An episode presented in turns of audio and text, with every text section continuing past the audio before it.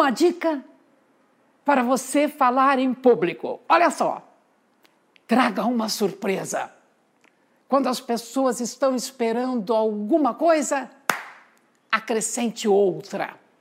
Por exemplo, você abre a boca para dizer A, mas diz U. Você começa a gravação não de frente, mas de lado. Esta é uma forma também de surpreender o público, de trazer algo que não era o esperado. Essas coisas são notinhas de rodapé, como se diz, porque elas são pequenas nuances que trazem mudanças, mas que surpreendem o público.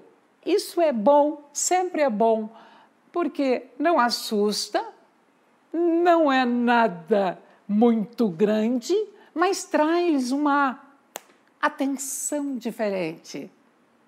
Você gostou?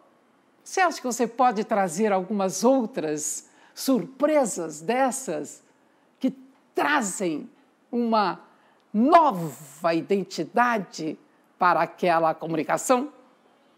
Gostou? Se você gostou, faça isso e me surpreenda. Traga sua surpresinha na comunicação.